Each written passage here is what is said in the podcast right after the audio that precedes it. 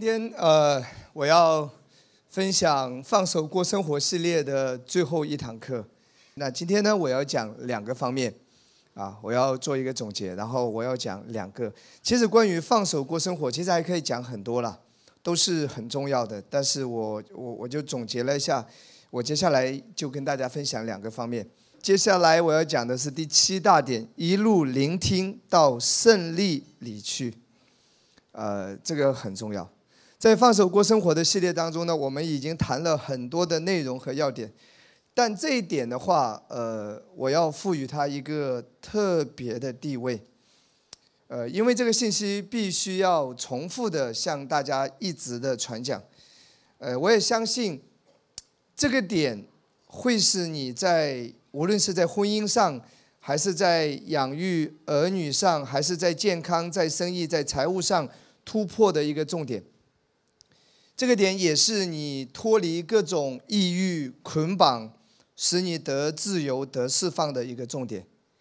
呃，这个点能够让神的平安能够一直的在你的身上运行，啊，能够让你在挑战当中，呃，得享安息，啊，也能够让你在生活和环境当中更容易看到神机的彰显和运行。所以，这个是我一直会强调的，就是。一路聆听，需要一直聆听了。我们来看一下这个问题啊，呃，也有可能是这样，就是你听到了福音，你也知道耶稣十字架的完工，但是你却没有走在耶稣给你买赎来的祝福里面。那这个福音对于你来说呢，你是得救了，对吧？你是得永生了，但是在生活层面却没有。太大的作用，或者说这个祝福、这个福音没有在生活层面给你带来积极的改变，那这个原因，呃，我们要先停下来啊，我们来来想一下这个问题，也是一些人心中的一个疑问。对我得救了，福音我也听到了，耶稣十字架的王宫我也知道了，可是我在实际生活的层面，我好像还没有。完全的看到彰显或者运行，啊，这是一个非常好的问题。那这个问题呢，我用一段圣经来回答，好不好？圣经上也有同样讲到这个问题啊。圣经中的例子在哪里呢？希伯来书第四章第一节到第三节，我们先来读一下这三节经文。我们既蒙留下有进入他安息的应许，就当畏惧。免得我们中间或有人似乎是赶不上了，因为有福音传给我们，像传给他们一样，只是所听见的道与他们无异，因为他们没有信心与所听见的道调和。第三节，但我们已经相信的人得以进入那安息，正如神所说：“我在怒中起誓说，他们断不可进入我的安息。”其实造物之功从创世以来已经成全了。这段经文告诉我们，他们没有信心。那这里讲到，为什么以色列百姓不能够进入到迦南地？他们甚至都已经到了迦南地的边缘，对不对？他们也尝到了从迦南地带过来的粗熟的果子，那个葡萄两个人抬着，还有一些迦南地的果子已经带过来了，他们已经品尝到了。他们已经到了那个迦南地的边缘，对面就是迦南地了，就是流奶与蜜之地了。所以他们他们已经看到了，对不对？那个离他们已经是非常非常近了。可是为什么到最后他们没有进去呢？圣经在这里讲到一个很重要的点，他说：“只是所听见的道与他们无异，因为他们没有信心与所听见的道调和。”以色列百姓不能够进入到迦南地，上帝给出一个答案和理由是什么？是没有信心，请跟我说是没有信心。你知道旧约是影子，它是预表的形式，是一个影子，所以旧约的以色列百姓不能够进入迦南地，是因为没有信心。圣经讲得很清楚，他们没有信心，所以他们到了那个边缘，哪怕近在咫尺，最后还是没有进去。同样，今天新约也是如此。耶稣在十字架上已经为我们完成了一切，他都已经做成了，他都已经完工了，他都已经付上了代价了。这个你也都已经听到了，你也知道了。可是怎么样让这一切彰显在你的生命当中呢？请跟我说信心。这段经文告诉我们，他们没有信心。我们知道，从神那里领受来的所有东西都是凭着信的。以佛所说二章第八节也谈到，说是本乎恩，也因着信。我们是凭借着耶稣基督的名，靠着信心得到了医治。我们的主耶稣基督也是告诉好多他医好的人说什么：你的信心使你痊愈，你的信心救了你，你的信心使你平平安安的回去。再来看，所以圣经告诉我们，希伯来书十一章第六节说：人非有信，就不能得神的喜悦。所以问题是，以色列百姓不能够进入迦南地，是因为他们没有信心。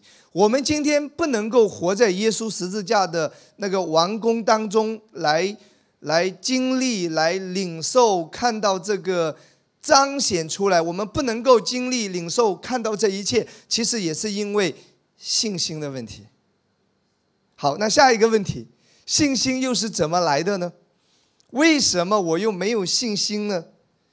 来看这一节经文，可见信道是从听道来的，听道是从基督的话来的。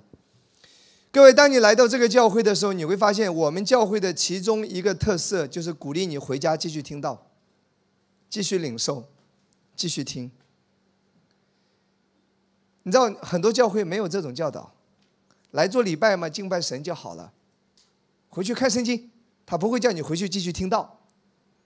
就比较不一样，对不对？为什么我们会这样强调和这样教导呢？你知道很多教会都会告诉信徒，回去多读圣经啊，回去多多祷告，但很少有牧师告诉你回去继续听道，很少啊。可是这个教会的特色是回去听道，回去听道是第一位，因为我们这么教导是有圣经根据的。罗马书十章十七节，圣经根据是什么？可见信道是从听到来的，听到是从基督的话来的。换一句话，这节圣经告诉你说，信心是在于你听到关于耶稣基督的教导，信心是来自于你听到关于基督的一切，关于基督在十字架的完工，关于他给你带来的一切做成的一切。所以信心是在于听见关于基督的话。这里特别。基督的话，和合本圣经跟英文有很多地方的翻译会会不同，常常和合本圣经翻译有一点欠缺，但是这个地方翻译的非常精准。英文这里反而是翻译是听到是从神的话来的，英文反而是听到是从神的话来的。可是和合本这里翻译，我觉得是为数不多的精彩的地方吧，它直接就照着原文的意思了，听到是从基督的话来的。听到从神的话来和听听到从基督的话来有什么区别？这个区别可大了。如果说我们听神的话，如果只是这样讲，太笼统了。你拿起一段旧约关于受割礼的事，被石头打死，我一念也是神的话，但这个不会让你产生信心，不是不是那么笼统，需要更细节，需要范围更加精准。圣经说这个。这个信信心的产生，不是听见笼统的整个圣经的话语。虽然圣经是为我们而写的，但但它更加精准的告诉你说是哪一部分，是关于基督被传讲的那一部分，会让你产生信心，而不是关于律法。阿妹，所以信心是在于听见关于基督的王宫被传讲。而不是关于律法被传讲，信心不是通过律法而来的。你即便知道该做什么，不该做什么，也根本不能产生信心。你每天背十诫不会有信心的，你都知道，可是你还是做不到的。因为加拉太书三章十二节讲什么？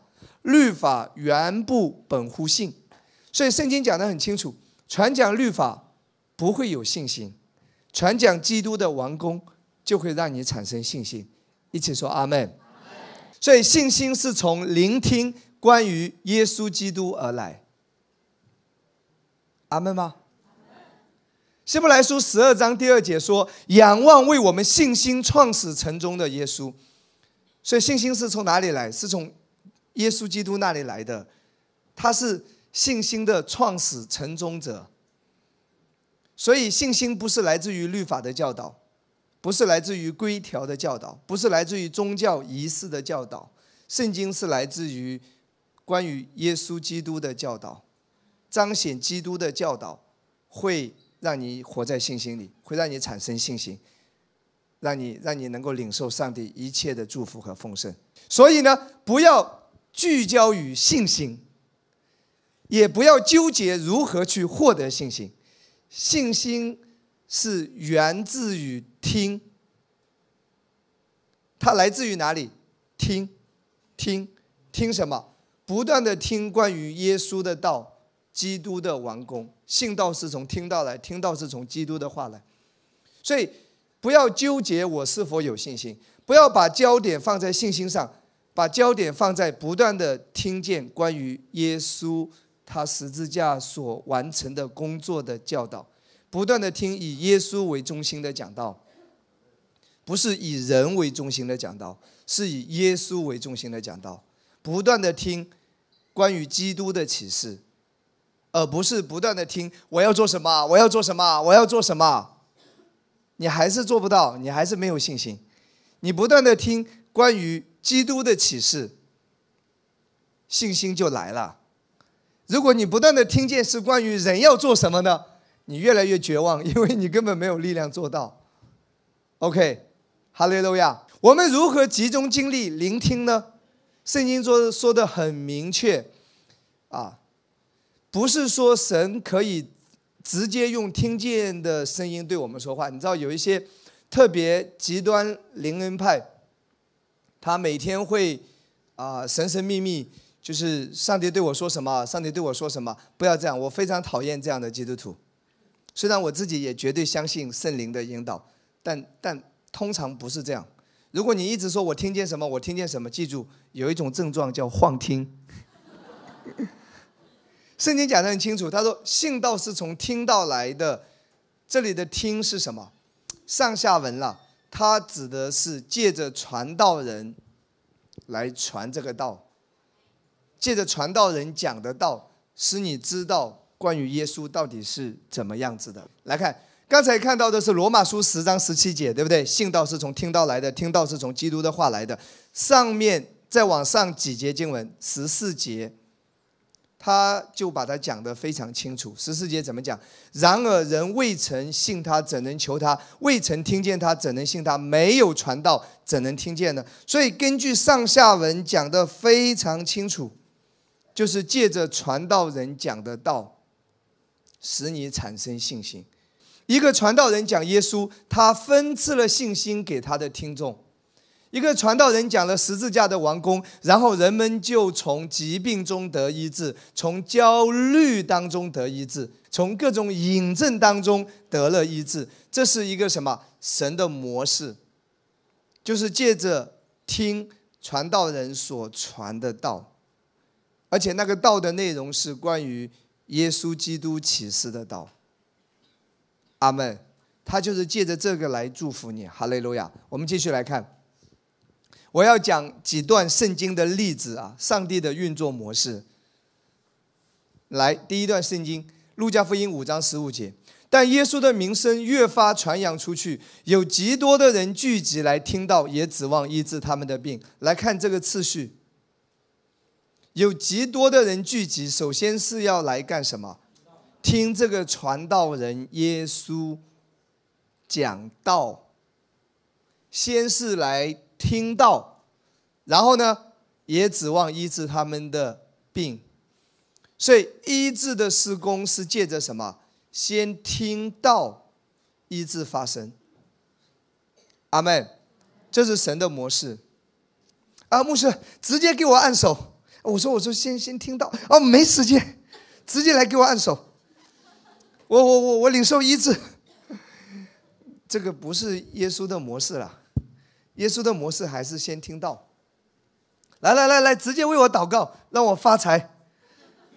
先来认识神的道，然后才会有什么果效运行。这是第一个圣经例子啊。那继续来看第二个圣经例子。OK，使徒行传十四章第七节到第十节，在那里传福音。路斯德城里坐着一个两脚无力的人，生来是瘸腿的，从来没有走过。他听保罗讲到，保罗定睛看他，见他有信心，可得痊愈，就大声说：“你起来，两脚站直。”那人就跳起来，而且行走。来看第十节，这个瘸腿的人怎么样？保罗对他说：“你起来，两脚站直。”那人就跳起来，而且行走。哎，你知道吗？第十节都是我们非常羡慕的。我我们只要看到第十节。哇，那个那个人得医治，那个人得释放，所以第十节都是我们希望看到的，都是我们渴望所追求的。但别忘了，出现第十节有一个前提，从第七节开始，在那里传福音。首先是传道人一直在讲福音，在讲神恩典的福音，然后呢，这个瘸腿的。第九节说，他听保罗讲道，所以当福音被传讲，这个人在听。第十节只是一个结果。这个瘸腿呢，我们也可以有很多象征意义啊。瘸腿是什么？就是有缺陷。如果你人际关系很差，也是某个程度的瘸腿嘛，有缺陷，对不对？或者你语言沟通能力很差，或者你的情绪很差。或者说你你生命当中有任何的欠缺，这些都是我们的缺陷，都是我们瘸的层面。这个瘸腿怎么得到医治啊？这个人是在于他听见福音，先听，然后呢，信心开始运行。阿门。你可以想象一下，好不好？这个瘸腿的人，早上人家把他拉过来放在那里听保罗讲道。保罗讲完第一场道上会了，那个抬他来的人忘了，所以这个人被迫第二场再听一场。第二场结束了，大家都散去了。第三场来了，结果这个人还没回去，为什么？没人抬他回去。你可以想象一下，很有可能他妈妈忘记他了，或者亲戚朋友忘了他了，朋友把他给忘了。那几天聚会，保罗讲了几场，他就听了几场，他一直在听。可能他心里听着听着啊，又讲这一套，又听过，还讲这个，可能就这样，他一直在听，听，听。我不知道他已经连续听了多少场的道，反正他一直在听。听着听着，突然之间，信心开始运行。各位，他听什么？上下文说。那里传福音，他听关于福音。如果你要再细节一点，这个福音的内容是什么？记住啊，这是十四章第七节。我们再往上推几节，来看下一页，更加细节一点。第三节，四节经文之后，第三节，这个福音他在那里传福音，传什么福音？再具体一点，二人在那里住了多日，依靠主放胆讲道，主借他们的手施行神迹奇事，证明他的恩道。所以这个福音更加具体一点是恩典的道，所以这是第三节，是是指的是恩典。所以保罗是传讲恩典福音的使徒，这个瘸腿的一直在听恩典，恩典就是关于耶稣啊，关于耶稣所做的所成的，他在听这个。然后听着听着，保罗就看到他有信心可得痊愈。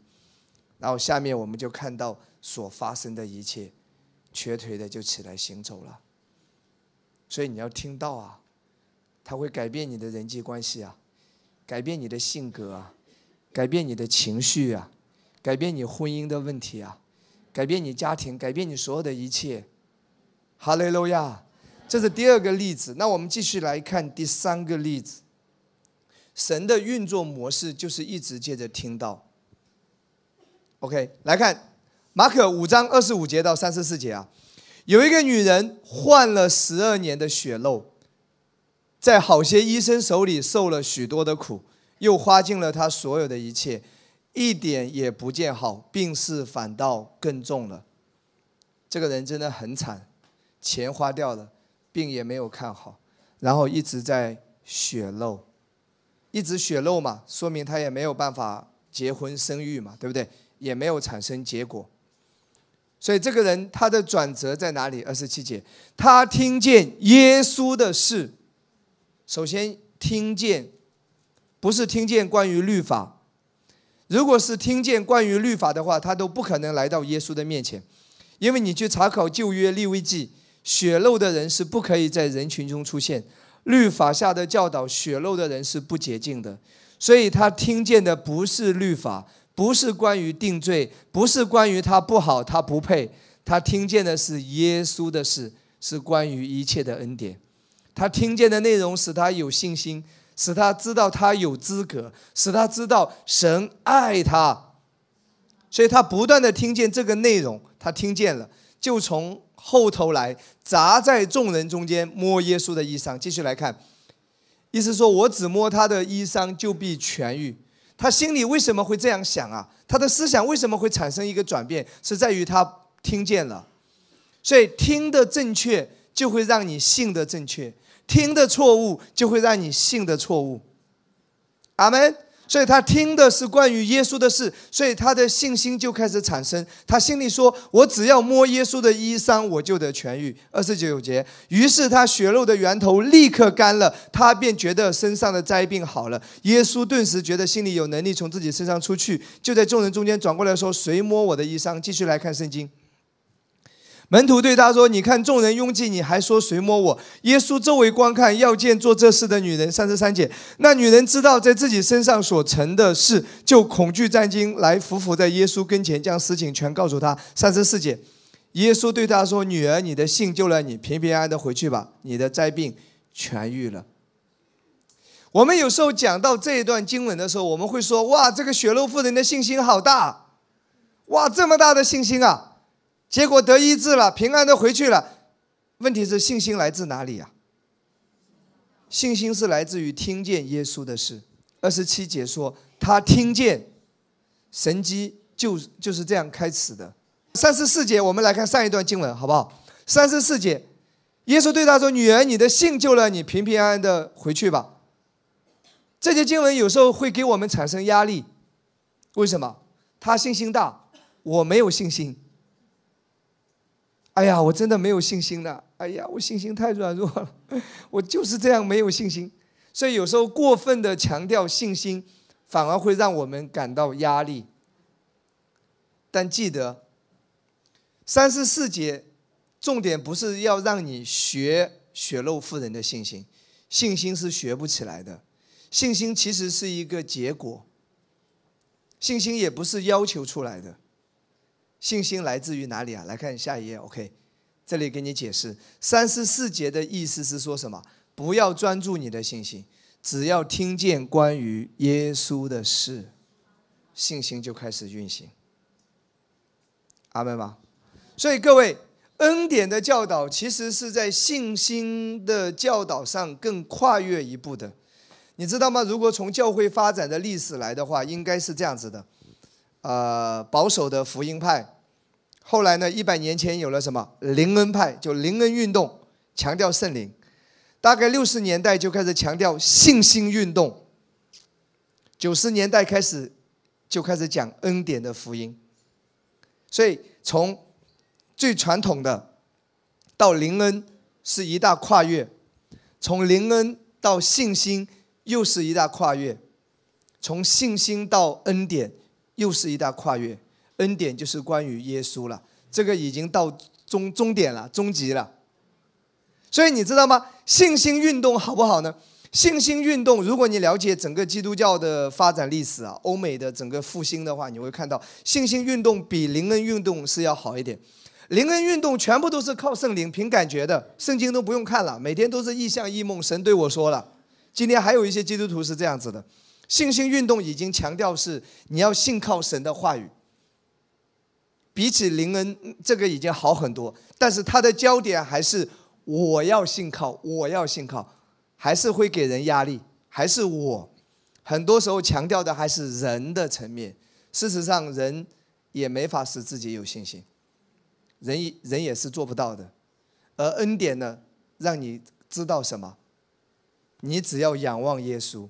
你不需要专注你的信心，这个是更加符合圣经，是更加的让我们来到耶稣的面前，让我们消失在耶稣的荣耀当中。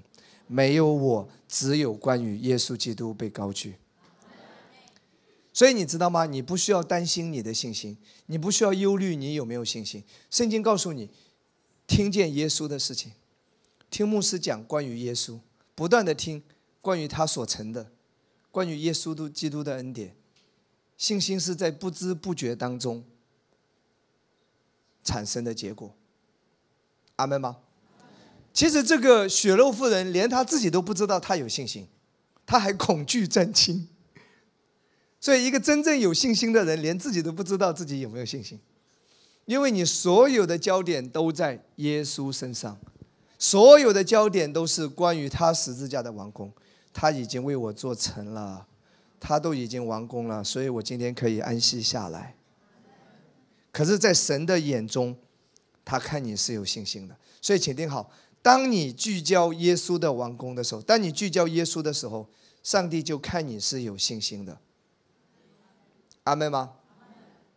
虽然这个教会我们没有一直在口头上宣告我们的信心，但我们只要不断的高举耶稣，让我们所有人来聚焦耶稣的王宫，上帝就看这个教会的弟兄姊妹是大有信心的，每个人都是信心的大能的勇士。哈利路亚，阿门，阿门。继续来看下一个例子啊，OK，加拉太书三章第五节，那赐给你们圣灵。又在你们中间行异能，是因你们行律法呢？是因你们听信福音。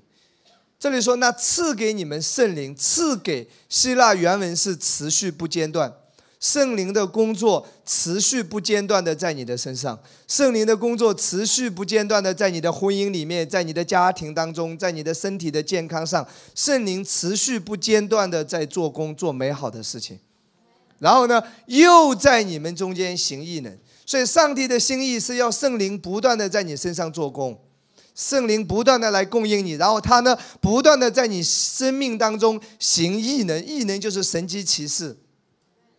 但是，怎么样才能拥有这个呢？下面说，是因你们行律法呢，是因你们听信福音。答案是什么？听信福音，不是因为你行律法。所以，如果牧师一直教导信徒如何行为变好，是看不到神迹启示的，是看不到翻转的。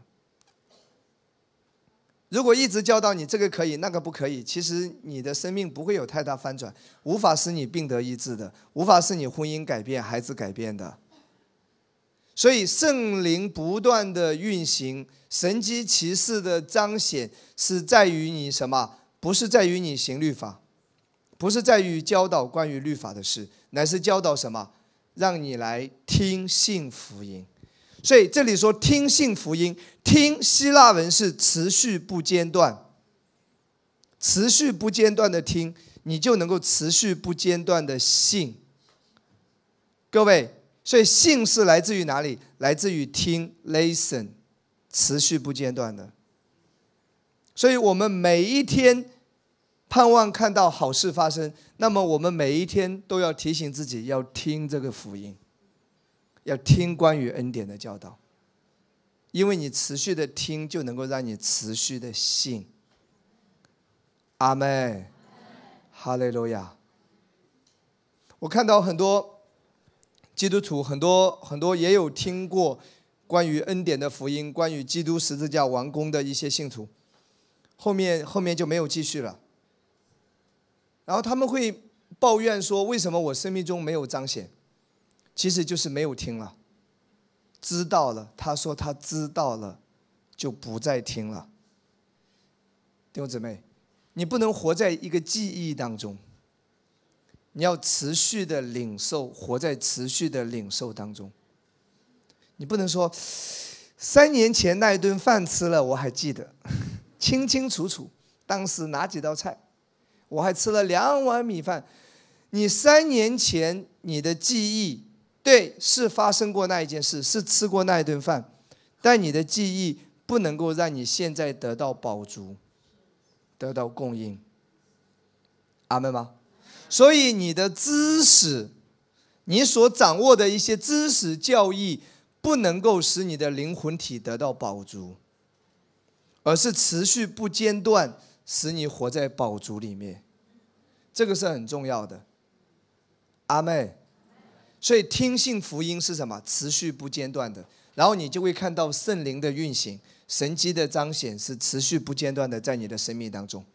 来，继续看下一个例子，第五个例子。OK，他们走路的时候，耶稣进了一个村庄，有一个女人叫马大接他到自己家里。他有一个妹子名叫玛利亚，在耶稣脚前坐着听他的道。这个玛利亚这个时候坐在耶稣的脚前干什么？听到。你知道新约圣经是由希腊文翻译过来的，听这里。原文的词态是持续不间断，所以这个听到指的是持续不间断，好不好？现在你看到一个一个对比啊，马大呢是忙碌的在服侍，而玛利亚呢持续不间断的听耶稣讲道。还来看下面，马大伺候的事多，心里忙乱；一个不听到的人，心里就会忙乱；一个不听到的人。就会没有安息，一个不听到的人，情绪情感就不稳定。然后他就过来说：“主啊，我的妹子留下我一个人伺候，你不在意吗？请吩咐他来帮助我。”耶稣回答说：“马大，马大，你为许多的事思虑烦扰。”各位，圣经告诉你一个答案：人为什么会思虑烦扰？因为你没有持续听到。今天我告诉你，为什么你心情不好？没有持续听到。为什么你那么多的焦虑没有持续听到？人的大脑永远不可能处于真空状态，就是说你的思维它不可能处于真空状态的。你要么被负面的那些忧虑、忧愁所充满，要么你就是被神充满能力的话语、盼望的话语、积极的话语所充满。你不可能处在真空状态。我现在。什么都不想，什么都不想，其实你还是在想。你知道吗？你要么要么积极，要么消极，你要么在神的光明里，要么就在黑暗面当中，你无法处于真空状态。你只要一停下来，各种念头就会进来的，要么就是担心、忧虑、各种惧怕、负面的，要么就是关于耶稣基督。好事要发生在我的身上，恩宠在我的身上，所以你的大脑要么被这个充满，要么被这个充满。所以圣经告诉你，你知道吗？当你没有持续听到的时候，马大的结果就是什么？耶稣指出他的问题，说你就思虑烦扰。哇，太好了，真的，耶稣一针见血。你没有听这个道，你肯定信心就很不好，啊，心情就不好。四十二节说：“但是不可少的只有一件事，玛利亚已经选择那上好的福分，是不能夺去的。上好的福分是什么？各位，上好的福分是什么？根据上下文，就是听到。哇，神称这个是什么？上好的福分。我们都认为我们要做点什么。来，牧师告诉我我要做什么。神告诉你说，听到。”神认为你专心的听到，你就是在选择上好的福分，这是最好的，这是一切祝福的源头，这是神的恩典的门全然的向你打开的一个关键点。阿门。这是你能够享受到、体验到基督十字架完工的一个最重要的环节。神认为这是上好的福分，这是最重要的，这是开启祝福之门，开启恩宠之门，开启好事发生在你的身上之门。所以圣经说的，神认为你听到是上好的福分。哇，对不对？继续这节经文说什么？不可少的只有一件事。在生活当中，我们有很多事要做。我们有一百件事、一千件事、一万件的事等着我们去完成，但是上帝认为不可少的就是最重要的一件事是什么？先听到。当你先做这一件不可少的事，所有的其他事都会水到渠成。当你不做这一件事，你希望去做其他的事，也很难有美好的果效。所以，上帝认为这一件事，就是听到的这一件事，是最重要的这一件事情。结果呢？有人说牧师，那我就只要听到就好了吗？我什么都不做吗？你你不理解恩典。其实你知道，一个真正不断的听恩典的道的人，圣灵会在你里面做工。刚才刚才那一节经文，加拉太书三章第五节，看到没有？那赐赐给你们圣灵，就是持续不间断的。当你听信福音的时候，圣灵是持续不间断的在你生命中运行。事实上，你会被激励。你会被推动，你会被感动，去做其他的那一些神要你做的事，而且那个果效是更好的，是更加有效率的。所以有人认为说，那我只要听到，我什么都不做吗？No，只要听到，圣灵会带领你做该做的事情。牧师，我只要听到吗？难道我的孩子都不管吗？你先听到。圣灵会给你当讲的话语，圣灵会给你当做的事，圣灵会给你好的方法来教养你的孩子。阿妹，牧师，难道我就听到我也不需要再去接业务吗？去跑订单吗？去去怎么样拉这个客户吗？你先听到圣灵会给你当说的话语，圣灵会让你知道你要去找谁。所以圣经说什么？那赐给你圣灵，希腊文是持续不间断的圣灵在你身上工作，是听信福音来的。那我在正确时间和正确地点这一堂课里面，我也特别解释过，玛利亚到最后呢，他在正确时间、正确地点做了正确事，他把膏油香膏先膏在了耶稣的身上。耶稣说这是为我安葬用的，其实他也不知道，他被圣灵引导，他也不知道。耶稣说到普天下去都要宣扬这个女人像我所做的。你知道还有其他的妇女哎，在耶稣死里复活的清晨，要拿着香膏香料去膏耶稣的身体，可是已经没有机会了。耶稣已经升天了，也就是说，玛利亚已经提前下手了。她做了一件可以吹一辈子的事，不是吹一辈子，吹了几千年的事，到现在我们还在吹捧她。她掌握了正确的时间，正确的地点。他提前把香膏膏在耶稣身上，其他人后来想要做这件事，可是耶稣已经升天了，再也没有机会膏耶稣了。只有他抓到了那个机会，所以耶稣说到普天下去都要宣扬这个女人像我所做的。各位，你知道吗？当你持续不间断的听到、听到、听到，真的你会更加有效率的。阿妹，你可能三年不开张，一开张吃三年。阿妹。你要有这种期待，真的。你要你要你要相信，说是在乎当时的机会，是在乎神的恩宠，你会比较轻省，也会比较容易的。阿妹，关于聆听的重要性，我们可以再强调一下。如果有人说我没有这个听到的习惯，那么我要让你来看圣经啊，你要向所罗门学习，他向神去要。来看。列王记上三章第九节，这节经文说所罗门在求什么？所以求你赐我智慧，可以判断你的名，能辨别是非。不然谁能判断这众多的名呢？和合本翻译是他在向神求智慧。其实希伯来的原文来看，OK。所以求你赐我智慧，智慧的原文代码是多少？零八零八五。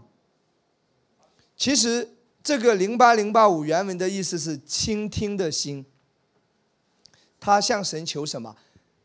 倾听的心，聆听的心。就他向神求说：“给我一颗能够渴慕、愿意去听你话的心。”看到没有？这里的意思是什么？这里的智慧就是聆听、倾听、听到。看到没有？下面有没有听见？最后一个是什么？倾听、听从，所以所罗门向神做一个祷告，就是给我一颗倾听的心。所以所罗门向神要智慧，在希伯来文中说的就是聆听的心。他很喜欢听神的话语，所罗门没有要健康，没有要财富，可是最后神全给他了，他要一颗聆听的心。这也是我需要向向主来祷告的。我也觉得有时候，我也有时候也不想听到，因为我喜欢看文字，所以我也祷告说主，给我一颗聆听的心。我发现我状态不好的时候，就是我最近道听的很少的时候。阿门。有人说：“那我应该要听哪一篇？”或者说，有时候我所遭遇的光景和牧师所讲的道，并不是在同一个话题上。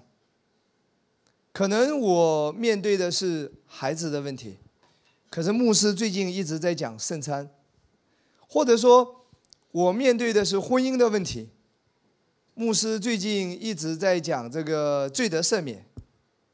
好像有时候牧师所讲的道，跟你所面对的问题，它并不是直接的关联。那我听这个道有用吗？其实我我我我今天要告诉你，在圣灵的恩高下，重点是在于牧师的每一篇道，它的主角都是关于耶稣基督，关于他的一切事迹。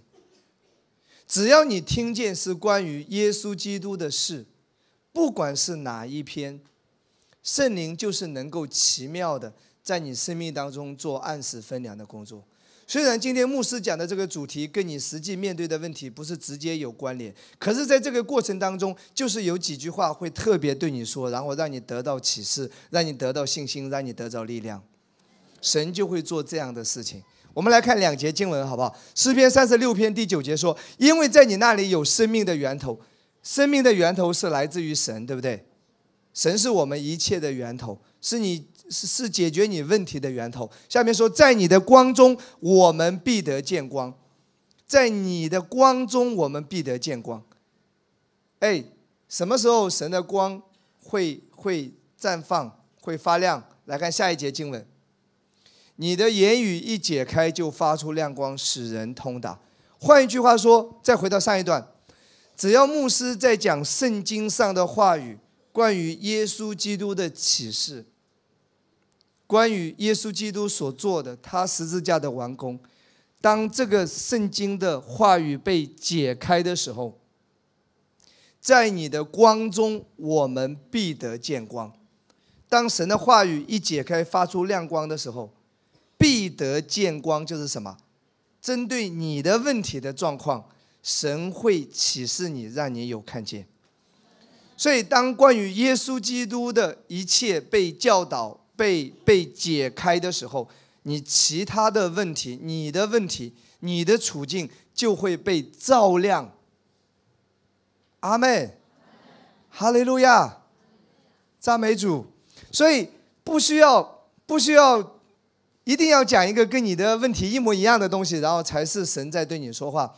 No，在这个过程当中，圣灵就在运行；在这个过程当中，神就在恩高，神的启示就在运行。所以有人常常问我说：“那我应该要听你讲哪一篇比较好呢？”我是一个新入门的初学者，我说随便哪一篇都行嘛。我真的就这样说。阿牧师，这个人的问题很严重，应该要听哪一篇讲起？随便哪一篇嘛，都可以，没有问题。重点是随便哪一篇都是在讲耶稣，这是重点，而不是在讲律法要求规条，不是在讲人要做什么，是在讲耶稣基督为我们做了什么。阿门。所以在他的光中必得见光。阿门。这是我今天到这里为止我要讲的第七，就是一路聆听，直到在神完全的胜利当中。阿门吗？这是恩典教会的一个 DNA。弟兄姊妹，真的，你只是来礼拜听一场道，还是远远不够的。你一个礼拜只吃一顿饭，是远远不够的。你你在生活当中还是要持续的听到。阿门吗？听以耶稣为中心的讲道。好，那我今天要讲的另外一点呢，就是无忧做父母。OK，呃，这是我要讲的另外一个点。来看我们的讲义。OK，啊，做父母的人有多少啊？来举举手看看啊。OK，好，好，绝大部分的人都是啊，除了个别年轻人。那你也预备啊，预备，预备。其实，在在这个养育孩子的过程当中，其实每一个父母都是在面临压力的。呃，孩子的问题也是我们人生当中已经没有办法跨过去的问题，所以家家有本难念的经了。那我这里所说的，不仅仅是给小婴儿换没完没了的尿不湿，啊，或者说你刚刚做父亲或者刚刚做母亲，你也是有压力的。呃，我这里指的是从头到尾的这一整个过程，包括啊去哄发脾气的幼儿，也包括对付叛逆期的少年，呃，也包括归正到了叛逆期离开教会的青年，以及处理他们混乱的关系或者各种不好的习惯。啊，如果你的孩子是属于这个阶段的。那我们怎么样来靠着神的恩典无忧做父母？啊，真的很重要的教导。如果这正是你现在所经历的情况，我想要让你知道，你不是一个人在战斗。做父母的压力是非常非常真实的。呃，一个人呐，你可能是一个好老板，但你不一定是一个好爸爸。你可能在学校是一个好老师，但你不一定是一个好母亲。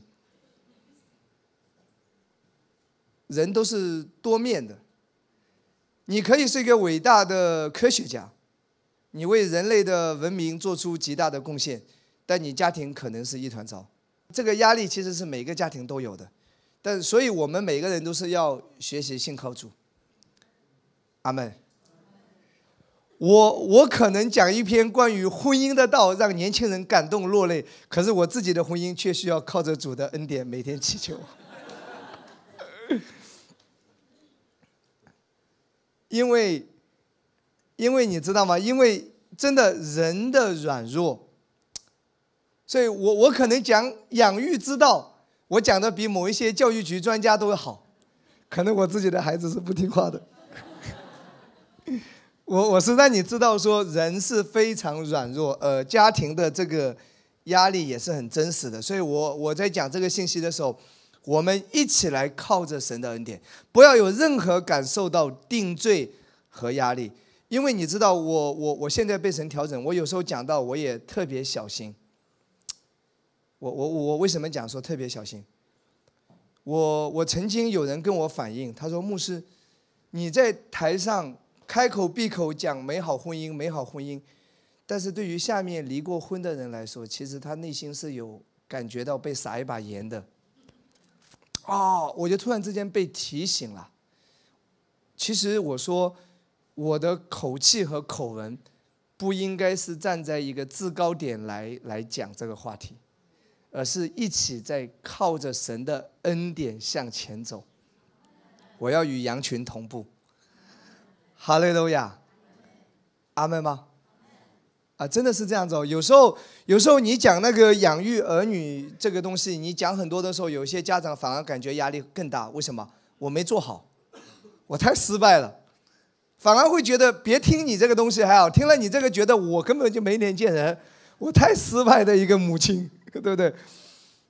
我员工管得好好的，我家里就管不好，啊，所以今天啊，当牧师在讲这一课的时候，记得没有任何的定罪。也不应该给你带来任何压力，而是让我们看到主的恩典是站在我们这一边。不管我们今天是什么样的一个光景，他站在我们这边与我们同行。他理解我们的软弱，他要来帮助我们，他担当我们一切的一切。哈利路亚！上帝是与我们一样，他也是感同身受的，他感受你任何的那种情感上的，你的你的。什么？你你的压力，他都能够感受得到。哈利路亚，阿妹。所以做父母的压力是非常真实的。你不是一个人在战斗啊！这是我今天讲这堂课，上帝要帮助你。来看下面，如果你是单亲父母，或者你的孩子已经被诊断有多动症或者发育迟缓，你所面临的挑战就更大了。或者说自闭症啊、多动症啊，或者孩子先天有什么缺陷呐？就我们本身而言，决定放手而不再忧虑就已经够困难了，何况还是包括我们要来面对我们的孩子。继续来看，天父想让我们过上在地如同在天的日子，这样的祝福就包括我们的家庭、婚姻和孩子。神的心意总是好的，所以不管今天你遇到什么样的情况，你的光景是如何的，记得神的心意是好的。神是怜悯你、同情你的，神是你站在你这一边的，神是与你感同身受的。哈利路亚，他是要帮助你的。阿妹，他理解你所承担的一切的压力。哈利路亚，天父爸爸爱我们。阿妹，我们在他的爱中。哈利路亚，靠着他的恩典。阿妹，来看一下这段经文啊，这是神的应许啊，《生命记》十一章十八到二十一节，十八节开始，我们来读一下：你们要将我这话存在心内。留在意中，信在手上为记号，戴在额上为经文，也要教训你们的儿女。无论坐在家里，行在路上，躺下起来，都要讨谈论；又要写在房屋的门框上，并城门上，使你们和你们子孙的日子，在耶和华向你们列祖起誓应许给他们的地上得以增多，如天覆地的日子那样多。所以，上帝的心意是希望我们在地过着如同在天的生活，包括我们的婚姻、家庭和我们的儿女。阿门吧？所以这段经文是神给我们的应许。关于啊无忧做父母，我要讲五到六个方面，这是圣经的教导。阿门。第一个，教导孩子关于耶稣的事。你要常常告诉孩子关于耶稣的事。如果你学习《生命记》十一章十九节，刚才我们读过的经文，我们再来看一次，好不好？回到刚才的这一段经文，然后再来看一次十九节，也要教训你们的儿女，无论坐在家里、行在路上、躺下起来，都要谈论这一节经文啊。在希伯来的原文，你可以看到神说什么，也要教训你们的儿女，无论是坐在家里、行在路上、躺下起来，都要讨啊谈论。所以圣经意思是说，当你坐在你家里的时候，你对孩子说什么？你躺下的时候，你起来的时候，对孩子教导什么？告诉他们有关耶稣的事。阿门。你要常常告诉孩子主耶稣的事情。当好事发生的时候，你要告诉他们，这是耶稣给我们的。孩子从小你要告诉他，好事发生是主耶稣给我们的。当他们害怕的时候，你要告诉他们别怕，主耶稣会看过我们的。当他们因为玩具坏了而哭泣的时候，你要告诉他们，耶稣会给你更好的。和他们一起唱关于耶稣的歌曲，每天都使用耶稣的名字，这个种子就撒下去了。你不用担心他到底有没有听进去，或者你不用担心他到底接受不接受。你常常跟孩子。提起主耶稣，圣灵就会做工。我所说的是把耶稣变成你生命中的一部分。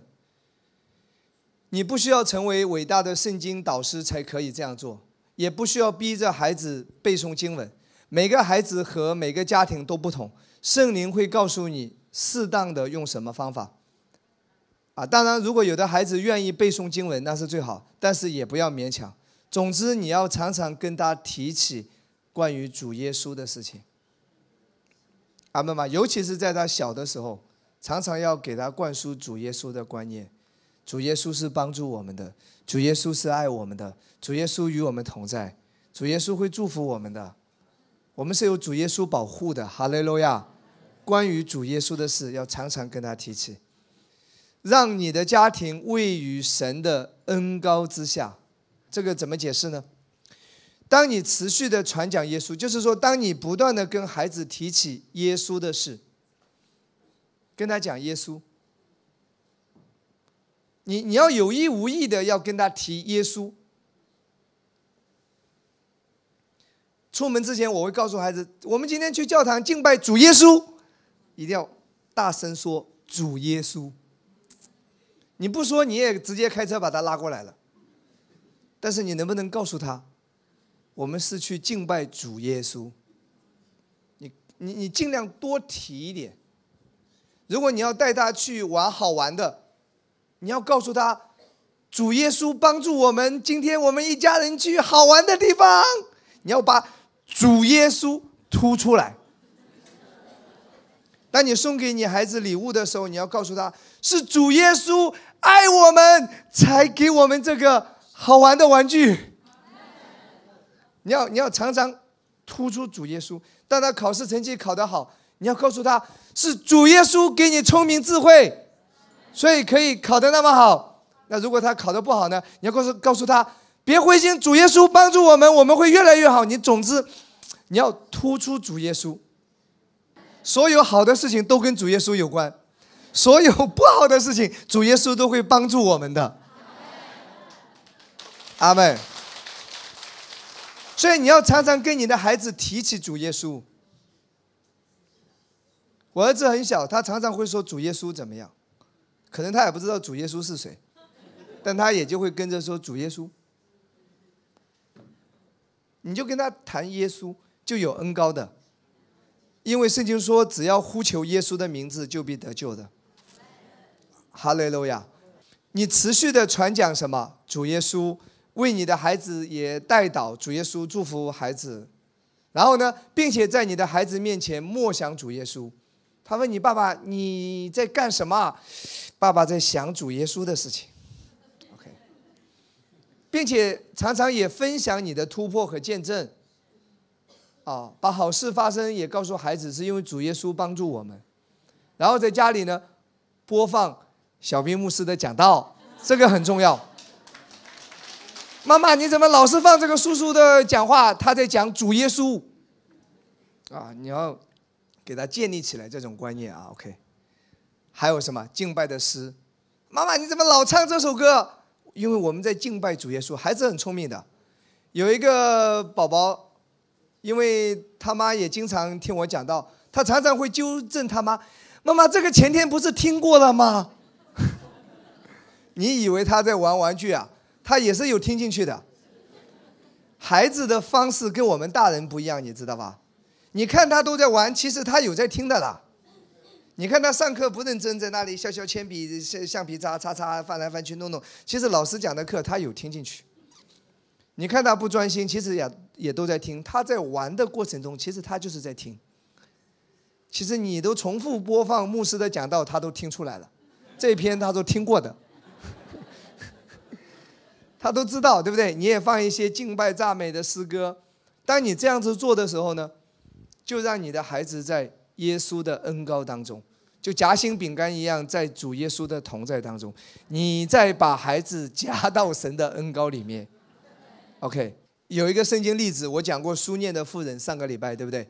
你知道吗？那个书念的妇人，她的孩子去世了，她做了什么？她把孩子放在伊丽莎的床上，因为那床被恩膏浸透了，就和耶稣被恩膏浸透的袍子是一样。然后之后呢，伊丽莎自己伏伏在孩子身上，这就是一个属灵的三明治啊，让他跟神人在一起，让他在神同在的环境当中。都是有恩高的，最后孩子死里复活。今天，今天我我我特别感谢我的太太啊。其实我的两个孩子其实是在另外一个城市寄宿学校，其实蛮远的，坐动车每个礼拜都要一个小时。但是你知道吗？每周我太太再辛苦都会把孩子带到教会，为什么呢？就是要把他带到教会。虽然说坐动车。每个礼拜还是要想办法，就是把他拉到教会来，告诉他我们去教会。所以孩子刚开始也不愿意，但是慢慢的，你知道吗？他就养成一个习惯，到了那个时间，他说我们要去教会啦，他自己会催你赶紧我们要去教会了，我们要去教会。他也不知道教会是什么，反正他就说我要去教会。反正我我我我非常感动，就是。我我太太做一件非常美好的事情，就是总是把孩子带到教会，总是把他把他带过来，真的让他在属灵的环境当中，在神的家庭当中，你不要管他听懂听不懂，不要管他懂事不懂事，到底有没有听进去，不要管。玩也让他在主日学里玩，跑也让他在这里跑，睡也尽量让他睡在神的家中，睡在神的殿中。一有机会就把他拉到神的恩高当中，哈利路亚，阿妹。有一个阿姨，每次带她孙子来，都是结束的时候让牧师来摸他一下。好，我也愿意啊，就就是让他从小有有有神的观念，这个种子撒在他的里面，总是把他带到神的殿中，带到神的家中。哈利路亚，管他有没有听进去。如果孩子大了，可能是稍微比较叛逆一点的。没关系，只要把他带过来玩手机，就让他在这里玩手机，没关系，声音关小一点。你要想尽一切办法，就是把他拖到神的殿中，把他拖进来，浸泡在神的恩高当中。哈雷路亚，圣灵的工作就是会在孩子的身上的，那个种子会在他心灵里面种下去，有一天会发芽，会结果的。你从小从来不把他带到教会，到了三四岁了，然后你逼他说：“你给我去教会，怎么可能啊？”就比较难了。不是说圣灵不做工，就比较难了。你从小让他有一个观念，就是我们要常常去教会。我们的家庭是以主耶稣为中心的，要常常告诉他主耶稣是与我们同在的。虽然他可能来教会来的少，虽然他也听不懂牧师讲什么希伯来文、希腊文，但是他会不断的有一个观念被建立起来。我们是主耶稣的孩子，主耶稣是帮助我们的。啊，这是我要分享的，特别重要。所以这个苏念妇人，你知道有一个观念，就是把孩子往伊丽莎的房间带啊，把他放在伊丽莎的床上啊。为什么？他要把他放在神的恩高当中，神的同在当中。哈利路亚！我相信这个故事告诉我们如何让我们爱的人被恩高被恩高什么包裹，并且用神的话包裹他们。会让他们的灵苏醒过来。有一个姐妹也做的挺好的，她老公之前不太信主，她就每天在家里放小兵牧师讲道。老公嘛，你看他没有在听呢，其实也有在听进去。有一天突然之间对他说：“他说，哎，你带我去那个教会好吧？这个每天听他讲，我也想去现场看看。圣灵就会做工的，但不要勉强啊，免得把你播放器给摔了。”记住，你要点到为止啊！抓住他心情好的时候，求你的时候，你让他陪你把这篇道听完，并且指出其中的要点，然后这一个礼拜就不需要跪榴莲，也不需要洗碗。开玩笑，开玩笑，不要用律法的方法，哈利路亚，还是要用爱，阿门。不要以闹着闹离婚作为要挟，然后逼他来教会，啊，不要用律法的方法，只有爱能够感动。啊，融化我们的心，哈利路亚，阿门。然后下面说，即便他们看起来有时候根本没有在听，也要相信他们的心里已经撒下了种子。也许你不能马上看到果实，但是但是到了时候，他们一定会结出果子。阿门。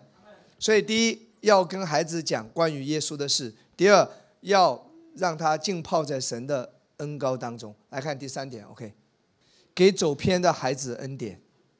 如果说牧师，我孩子已经很悖逆了，已经是没有办法了，我已经束手无策了，给他恩典吧。来看下面有几段话，希望也能够帮助到你啊。有时候关于我们自己的孩子，真的很难放手，特别是如果我们已经失去了对他们的影响力，我们的本能还是抓得更紧。我们总是希望抓得更紧。如果已经到了这一步了，我今天真的告诉你，再抓紧已经没有用了。真的给他恩典，给他神的爱，但是对待走偏的孩子，最好的办法就是放手，让他们去到上帝充满爱的怀抱里，学一学摩西的父母约基别，学他的做法。我在圣经当中让你看一个例子，出埃及记第二章第三节，你知道当时以色列人越来越兴旺，对不对？所以法老定下一个一个规定是什么？以色列百姓就是。希伯来人的男孩都要扔在尼罗河里淹死，只有女孩可以存活。为什么？这样子就能把他人丁控制住。女孩子嘛要嫁人的，对不对？那些埃及人很坏的，嫁人的时候把他家产也夺夺过来，因为他们家没有男的嘛。男孩子全部都杀掉。所以这是法老的诡计，也是仇敌的诡计。仇敌就是要夺走我们的下一代，仇敌就是要夺走我们的孩子。你知道摩西的母亲啊，她怎么做呢？后来不能再隐藏，就娶了一个摩西生出来之后，越来越大了，就不能再藏了。他做了一件事，他取了一个蒲草箱，抹上石漆和石油，将孩子放在里里头，把箱子搁在河边的芦苇丛中。其实摩西的母亲把摩西藏起来，不是因为害怕，其实他是有信心运作的。怎么跟你解释？你知道吗？这是出埃及记，出埃及记上一卷圣经是是哪一卷？创世纪。创世纪，你知道第六章发生了什么？挪亚洪水，方舟的故事还记得吗？方舟的里外都是磨上松香的石漆的，水浸透不进来。呃，摩西的母亲为什么会想出这个法子？就是把孩子放在一个一个蒲草箱子里，给他磨上石漆，然后这些水进不来，放在水边。他的启示是源自于听到过挪亚造方舟，也就是说，他这么做不是因为出于害怕，他是出于信心啊。他知道上帝借着方舟拯救了挪亚一家八口，他也是相信上帝要借着方舟，借着这个小小的蒲草箱子来拯救他的孩子，他是出于信心才这样做的。阿门。所以他从哪里得到这个启示？就是从挪亚方舟这边来的。阿门吗？所以挪亚的方舟救了他全家，他也相信这个蒲草箱子可以救他的孩子。今天你的信心，哎，你对孩子的信心，或者说你生活中的信心，不是医生的话，也不是老师的话，也不是某一些心理学家的话。也许对于世人来说，他们讲的都对，但记得，你还有一张牌，上帝要拯救你，神的话怎么说？也许这些。你的老师或者说身边的那些人都给孩子判了死刑，这个死刑就是说孩子没有希望了。你要相信这些呢，你还是要相信神的话语。所以摩西的母亲虽然孩子面对法老要要残杀他的危险，但是他是对神的话语有信心，他对神的话语有启示。方舟怎么样拯救挪亚一家八口？上帝也怎样可以拯救他的孩子？所以他对神的话是拥有不改变的信心。阿门。以赛亚书五十五章十一节：我口所出的话也必如此，绝不突然反悔，却要成就我所喜悦的，在我发他去成就的事上必然亨通。他相信神的话。当你持续默想神的话。神会给你新的主意，让你做能够拯救孩子的事情。所以，我我我在这里先停一下，好不好，亲爱的弟兄姊妹？如果你的孩子已经到了情况比较糟糕的状况，我先调整家长的思维。你到底是相信人对孩子的定义呢，还是你相信神的话语对孩子的定义？现在要做的不是调整孩子，现在要做的是调整你我。调整每一个家长，你的思维，你怎么看的？你怎么认为的？你信的是什么？这很重要。你的思维要开始转变。各位，不要要求你的孩子有信心，他本身就是在背叛当中，他哪来的信心？他本身就是悖逆的，他本身就是有问题的，或者孩子身上有疾病，他本身就在疾病和软弱当中。不要要求你孩子的信心，不要要求他改变。现在是。你的思维要转变，去信靠神的话语，相信异人的后裔必得拯救。你的思维要转变，去抓住神的应许。哈利路亚，阿门。当你的思维开始转变的时候，你就会看到圣灵的引导会在中间的，神会赐下一些方法的，神会赐下一些一些你没有想过的该怎么样来面对孩子的。哈利路亚。神会给你策略谋略的，阿妹。方舟是一幅怎样的图景呢？就是救恩的所在地。当你不再为孩子忧虑，你并不是把他们放到了不安的大水中，而是把他们放进了方舟。当你的思维开始调整过来，不是相信孩子就没有用了、无药可救了，而是相信神会在他做奇妙的工作，在他身上，哎，一定会做美好的事情。当你这样思维被调整的时候，其实你就是把孩子放在方舟里。我再说一次，亲爱的弟兄姊妹，你要把你的孩子放在洪水中，还是放在方舟里，是在于你的思维怎么来看待他，怎么相信神的话。你的思维开始调整，相信神的话会在孩子身上做工，你就是在把他放在方舟里，他最后必然得救。阿妹，就像摩西的母亲把孩子放在蒲草箱里，不会被淹死的，会被拯救的。哈利路亚，阿妹。那些在挪亚方舟里的人都免受了审判洪水的灾难，方舟就是耶稣的图画。当你的思维被调整，相信。相信耶稣基督十字架的完工一定会在孩子的身上的时候，你知道吗？就是关于方舟耶稣的图画。你正放下对孩子的忧虑，把孩子放到耶稣的手中，而耶稣永不失败。当你把孩子放在他手里，他会让他们在对的时候出现在对的地点，救他们免于毁灭。他也可以把正确的人带到你孩子的生命中，他们会教导孩子、培养孩子。阿门吗？上帝会在会在当中做奇妙的事情。我真的可以这样跟你讲，呃，真实的一个见证啊。有一个姐妹啊，她的先生是一直反对她信仰的，所以她结婚很多年就很痛苦，先生嘛也很不好。因为他是基督徒嘛，他也不想轻易的离婚，所以他还是对神有一个信念，希望上帝在他婚姻当中工作，所以他常常是调整他的思维。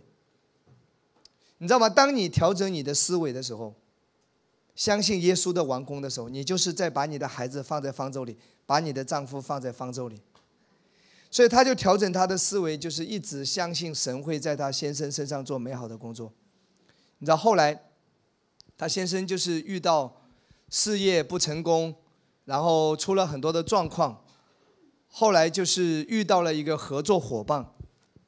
我相信是神在正确的时间、正确的地点做了正确的事，而那个合作伙伴给了他先生很大的帮助，事业重新翻盘的机会，而那个合作伙伴是一个非常虔诚的基督徒。所以他的先生就对基督的信仰就一百八十度的改变。一方面他对那个人感恩，另外一方面就对那个人所信的信仰产生了兴趣。后来就是在这样的环境当中，我相信就是神在正确的时间、正确的地点安排了正确的人。后来全家都信主，带着先生一起来教会敬拜神，生命就改变和翻转。所以你知道吗？不管今天你的家人看起来情况是多么糟糕，你的思维被调整过来的时候，你就把它放在了方舟里。神会做一件事情来看，他会让他们在对的时间出现在对的地点，救他们免于毁灭。他可以把正确的人带到你孩子的生命中。真的，你的思维开始转变，也许你孩子生命中就遇见一个贵人，就遇见一个正确的同学。或者就遇见一个能够讲话、孩子愿意听的老师，最后这些人就可以帮助到孩子。阿门。所以你的思维要调整，各位家长的思维要调整。所以神没有停止救摩西啊，约基别到最后是什么？后来神就做了奇妙的工作了。来看约基别拿着工资照顾自己的孩子，法老呃摩西享用了法老的财富，呃。呃，法老本来是想让这个孩子死的，对不对？后来什么事情发生啊？出埃及记第二章八到第九节，法老的女儿说：“你知道把那个箱子哦，磨上那个石漆，水进不来嘛？孩子放在箱子里，就放在那个河边。结果法老的女儿带着使女出来洗澡，突然之间就看见一个箱子啊，就是他就对那个丫鬟说：赶紧赶紧把箱子打开。箱子一打开。”哎，就看到一个男孩子。我相信这一刻，圣灵在这个法老的女儿身上动工，他就对这个孩子特别喜欢，这个孩子就在他眼前蒙恩了。哇，这个孩子太漂亮了，我怎么这么喜欢这个孩子呢？本来根据法老的要求是希伯来人的男孩都要杀掉的，但是她是法老的女儿，哎，他说留下就留下了，结果就结果就把她留下了。留下了怎么办呢？法老的女儿说：“我这没结婚呢，我也没奶水供应他呀，那怎么办呢？得给他找个保姆奶妈呀。”突然之间，摩西的姐姐就在边上，就跑过来说：“哎，那我给你找个奶妈。”其实就是他妈。法老的女儿说：“好啊，哎，按理来说，这种这种雕虫小技能够瞒得过法老的女儿吧？可是你知道，神就是使法老的女儿相信，所以他说：‘我给你找个奶妈。’那说好啊，我付他双倍的工资，把他养好。结果就是摩西的母亲，所以他最后是什么？在养自己的孩子，还拿着双倍的工价，恩宠运行。”就是恩宠，所以各位，所以摩西的母亲的重点是，他是被方舟从从挪亚造方舟得拯救，这里得到启示。你希望看到上帝在你孩子身上超自然的工作吗？你要从基督十字架的完工，上帝已经为你完成了一切，他爱你，这里得到启示。你的思维要调整过来。神就会为你调动万有啦！上帝会祝福你的孩子的，哈利路亚，阿门。先别急，真的先别急，给他恩典，会有时间的，上帝会动工的，哈利路亚。你的儿女必大享平安。来看圣经在哪里？你的儿女都要受耶和华的教训，你的儿女必大享平安，这是神的应许。各位，这是以赛亚书五十四章神的应许，对于我们每一个人，上帝说。我会教导你的孩子。可能你说我都教育不了我的儿子了，上帝说我会来教导他的，不用担心，你的儿女必大享平安。所以这是一个伟大的应许，以赛亚书五十四章十三节。那这个应许怎么样发生在我们的身上啊？哎，怎么样去体验到？来看下面，你要学习定睛看十字架，就是聚焦基督十字架的完工。记住，这是五十四章十三节的应许。五十四章的上一章是第几章？五十三章。哎，来看这一段话，你知道为什么你的孩子可以行走在这个大享平安的应许里吗？因为以赛亚书五十四章的前面是以赛亚书五十三章。五十三章说到了什么？耶稣十字架上的已成之功。所以你要花一点时间默想以赛亚书五十三章来看，我我给大家举几节经文，下一页五十三章的第三节到第五节是耶稣在十字架上付上代价。继续来看，他被藐视，他被什么？被人厌弃，多受痛苦，常经忧患。他被藐视，好像被人掩面不看的一样。我们也不尊重他。第四节，他诚然担当我们的忧患，背负我们的痛苦，我们却以为他受责罚，被神击打苦待了。第五节，哪知他为我们的过犯受害，为我们的罪孽压伤，因他受的刑罚，我们得平安；因他受的鞭伤，我们得医治。所以第三节、第四节、第五节是耶稣在十字架上已经付上了一切的代价，他已经担当了一切。再来看第三节，说他已经被藐视了，他已经被人厌弃了，他已经多受痛苦，他已经受尽了折磨，他已经尝尽忧患。弟兄姊妹，这段话很重要。有些人，也许你为了孩子的某一些症状、某一些状况，你非常自责。不要自责，耶稣已经为你被责罚了。也许你也责备自己。可能你觉得自己和孩子共度的时间并不多，可能你都觉得自己哎呀，小的时候没有看顾他了。耶稣已经为你受尽了一切的惩罚了，你不要再惩罚自己，不要再自责。阿门。耶稣已经担当了你一切的软弱和不好。阿门吗？或者可能你也你也责备自己，如果你孩子出生有什么症状，你可能会说啊，是因为我怀孕的时候没有吃够维生素。或者或者什么各种了，啊，我怎么把他给生过来等等之类，对不对？也许你把孩子现在的这种现状或者他的行为，你都归咎于自己了。甚至可能你会说，是因为我离婚了，所以我孩子这样子。确实有一些青少年是因为父母离异嘛，他也从小受伤害嘛，导致性格变了嘛，对不对？导致这个自卑嘛，导致他这个性格就变得不好了。可能你也会以此来定自己的罪和责备自己。但是今天你一定要定睛十字架，以赛亚书五十三章，耶稣已经为你被惩罚了。耶稣已经担当了你一切的不好，耶稣也担当了你一切的软弱，你不要再把这一切归咎于自己，专注他十字架上的耶稣已经承担了一切，就算是因为你的错，耶稣也已经承担了；就算是因为你离婚导致孩子这样，耶稣也已经承担了你离婚的过错。哈利路亚，让主耶稣承担吧，定睛他的十字架。你今天只要相信说。耶和华必教训我的儿女，哈利路亚！我的儿女必大享平安。神是他的老师，神是他的父亲，神比我更爱他。阿门，哈利路亚！所以不管过去发生什么，不要再纪念过去的事，让过去的永远过去。神会做新事。来看下一段经文，以赛亚书四十三章十八到十九节，好不好？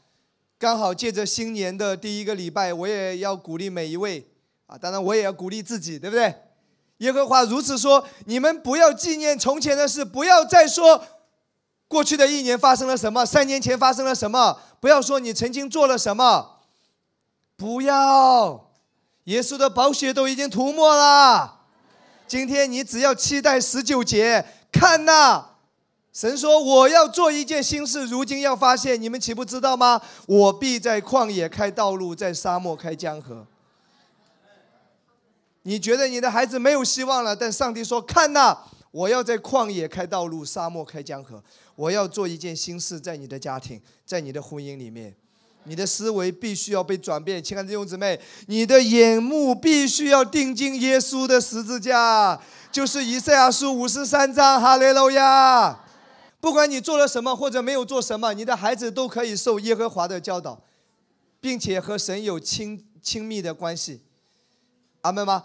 他们生活的各个平安都有耶和华赐给他们的平安，不在于你，是在于耶稣十字架上的完工。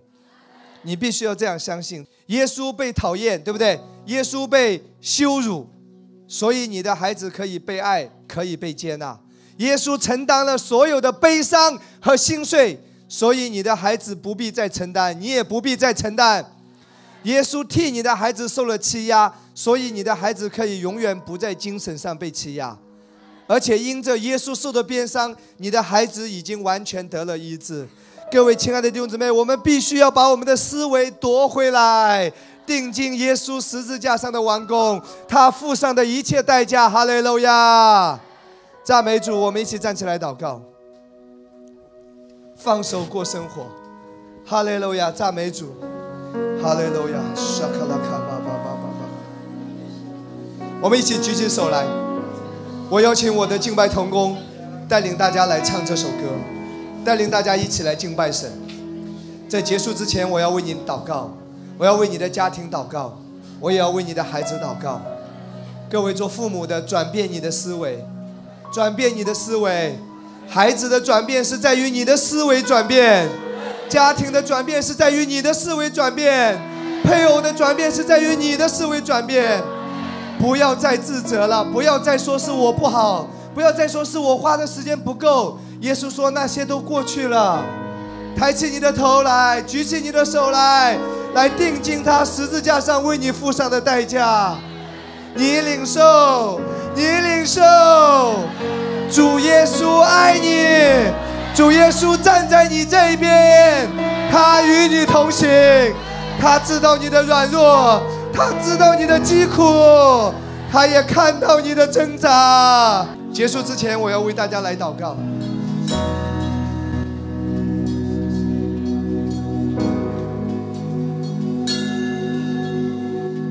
在十字架。你受羞辱，又受痛苦，虽然你无罪无辜，在十字架，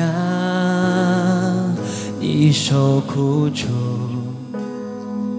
被人拒绝，背负我的忧苦。但你复活，战胜了死亡，我的悔恨，你幸福交换，救恩，地久天长，永不改变，再没你我俱忘。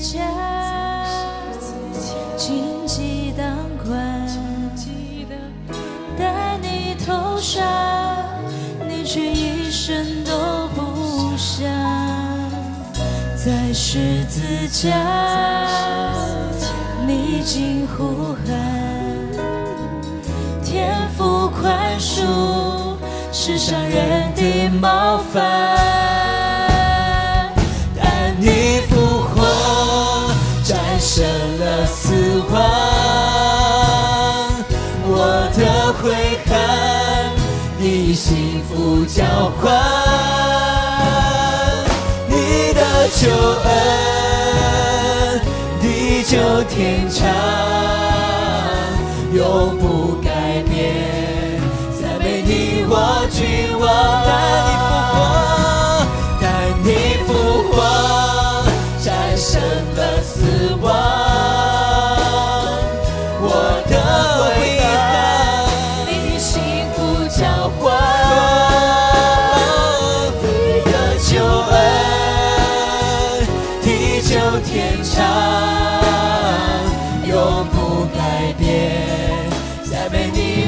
让我们高举双手来感谢他。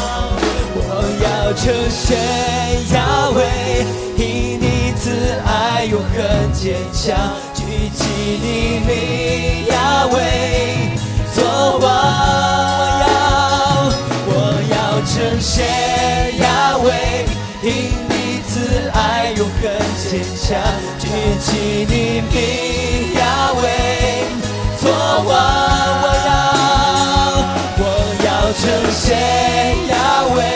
威，因你慈爱永恒坚强，举起你名亚威作王。祝你复活，战胜了死亡，我的悔恨，你幸福交换，你的救恩，地久天长，永不改变，再没你我俱忘。祝你复活，祝你复活，战胜了死亡。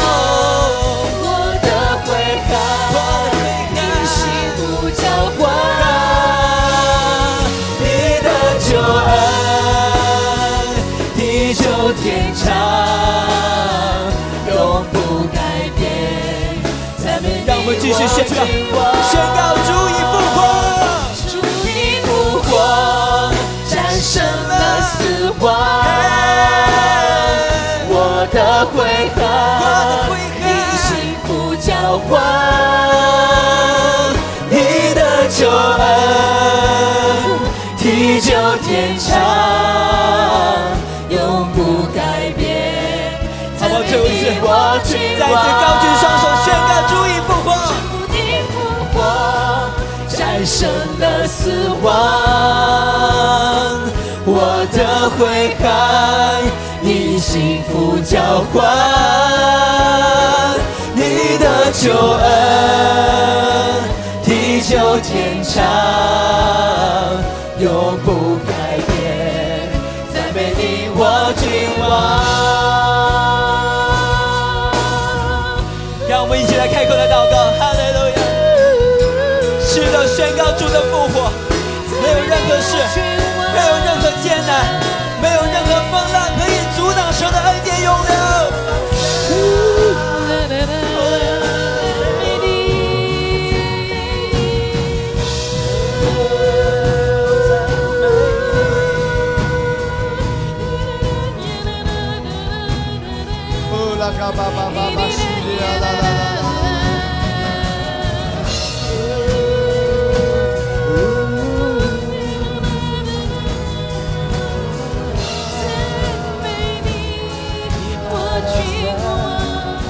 哈利路亚！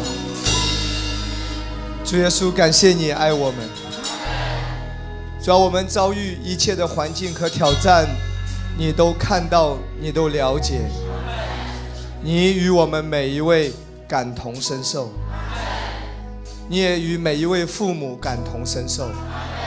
你是站在我们这一边，你理解我们生命中过去所有的一切，并且你在十字架上已经担当了我们一切的不好，担当了我们一切的罪。主啊，你已经为我们受了这一切，我们今天不再自我内疚和自责，而是我们的思维要转变。就在现在，我们的思维要转变，弟兄姊妹，我们要反复看到十字架上血淋淋的耶稣，已经为着你的家庭，为着你的孩子，为着你的婚姻，为着你的生命中的一切，他已经付上了代价。他为着你的一切不好，也已经付上了代价。耶稣已经领受了你一切的不好，都已经落在了耶稣的身上了，他已经被惩罚了。所以你今天可以期待好事发生在你的家庭，所以今天你可以期待你的儿女必大享平安。你可以期待圣灵持续不间断的在你的孩子身上工作，因着耶稣，他是你的赎罪祭，他是你的赎愆祭。今天你可以期待，不管你的孩子现在是什么样的光景，家庭什么样的光景，你可以期待上帝要祝福你，为你开一条新的路。哈利路亚，赞美耶稣。借着今天晚上。这个信息转变我们的思维，我们对主耶稣只有感恩和敬拜。哈利路亚，荣耀归给主。谢谢主，奉耶稣基督的名祝福每一个家庭，也祝福每一个家庭的儿女。让我们每一天放手过生活，将荣耀都归给耶稣。奉耶稣基督的名祷告。